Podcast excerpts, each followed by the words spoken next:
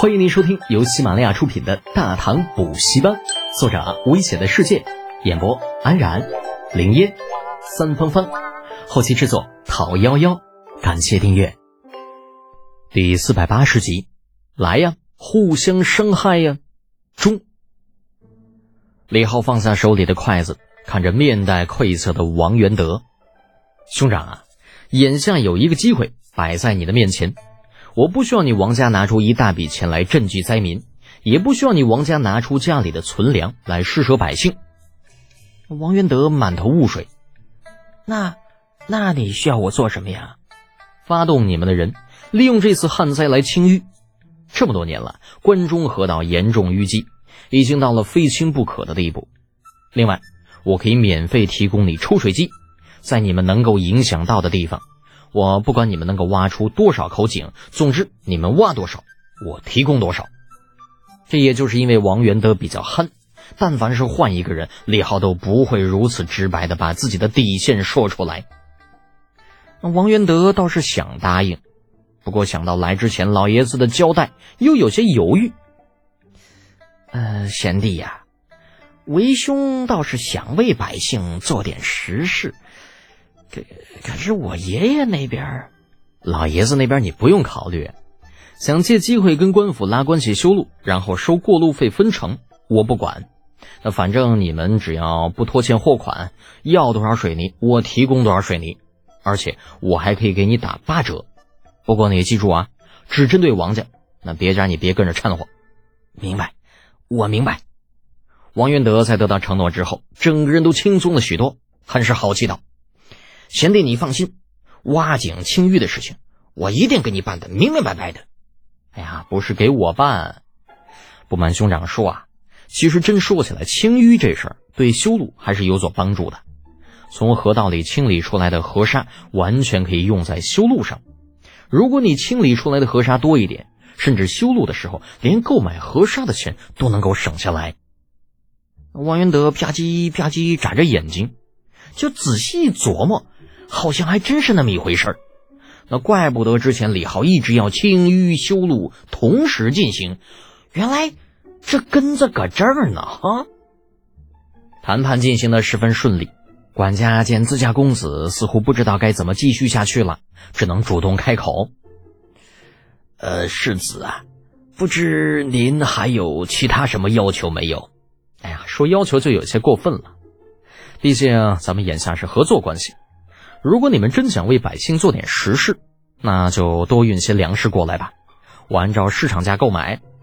还有就是我在长安附近修建了一座占地极大的仓库，如果你们有心的话，我可以将那仓库分给你们两成，前提条件是我需要一百万担粮食。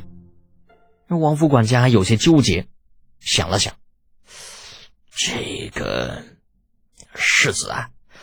呃，此事小人不敢直接答应，您看能不能稍等几天呢？小人马上以最快的速度回禀我家老爷，三天之内定会给您一个满意的答复。可以，李浩点点头。今天的谈判可以说是进入了实质化的阶段，但并不符合王家之前提出的条件。管家想要回去请示，也在情理当中，更何况。之前李浩的甩锅行为，也让王家陷入了十分被动的局面。这王府的管家若是不回去请示，反而直接答应下来，李浩反倒是有些不放心了。陈仓县郊外的大山当中，马周头顶骄阳，骑着驴子跟在一队府军的身后，漫无目的的满山乱窜，身边时不时有小兽跑过，发出窸窸窣窣的声音。这已经是入山的第四天了。这四天来，齐州府军都尉林大勇啊，就是曾经负责保护岐山县令郑克爽的那家伙，带着队伍满世界的到处挖坑。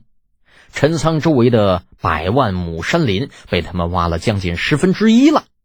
那什么？你说陈仓周围的山地不是只有十余万亩吗？你别开玩笑了，这家伙好歹是一县之地，怎么可能只有十余万亩山林呢？那只是写给李浩地契上的一个数字而已。要真说起来，这片大山甚至连百余亩都不止。只不过呢，再远的地方因为运输不便，故而被李浩放弃了，只留了靠近官道、便于出入的一些位置，所以才会有十余万亩这个概念。至于为什么会让林大勇带着马周进山，主要是因为陈仓是林大勇的老家，当兵入伍之前，他便在这周围的林子里靠狩猎为生。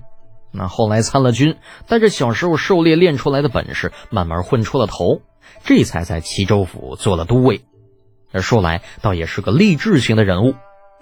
而林大勇进山的任务也不仅仅只是带路，他还肩负着探矿的责任。啊，仗着对这片大山的熟悉，在第一天便轻松地发现了两座规模并不怎么大的石炭矿，又在第二天发现了一座铁矿。但是好运似乎被他在前两天给用光了。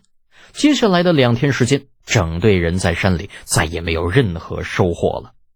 不得已之下，只能向着大山深一些的地方进发，意图发现某位小祖宗口中的石灰石。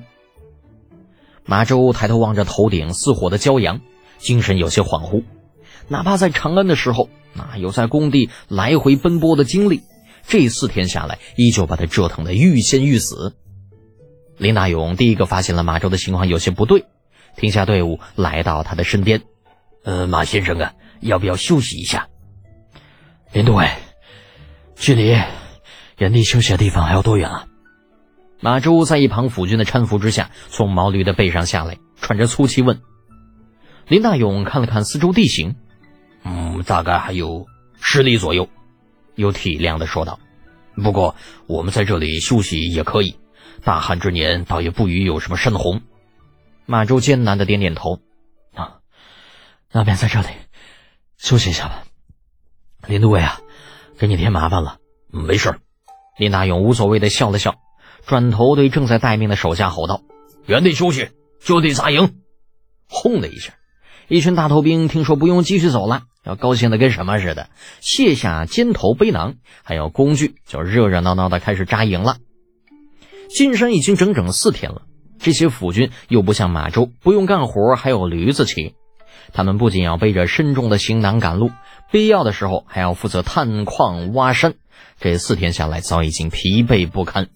听说能够提前休息，自然欢喜的不行。林大勇无奈的摇了摇头，亲自扶着马周找了一块石头坐下。旁边早有会来事的亲卫自毛驴背上拿下水壶，递到马周手中，殷切的问候。见马周的目光在那些个府军身上游移，林大勇连忙解释道：“哎呀，呃，马先生不要介意啊，小的们这些天也是累了。这这玩意儿不解释不行啊。”这位可是长安那位小爷身边的红人儿，这万一回去给自己上点眼药，那这辈子可就完犊子了。本集播讲完毕，安然感谢您的支持。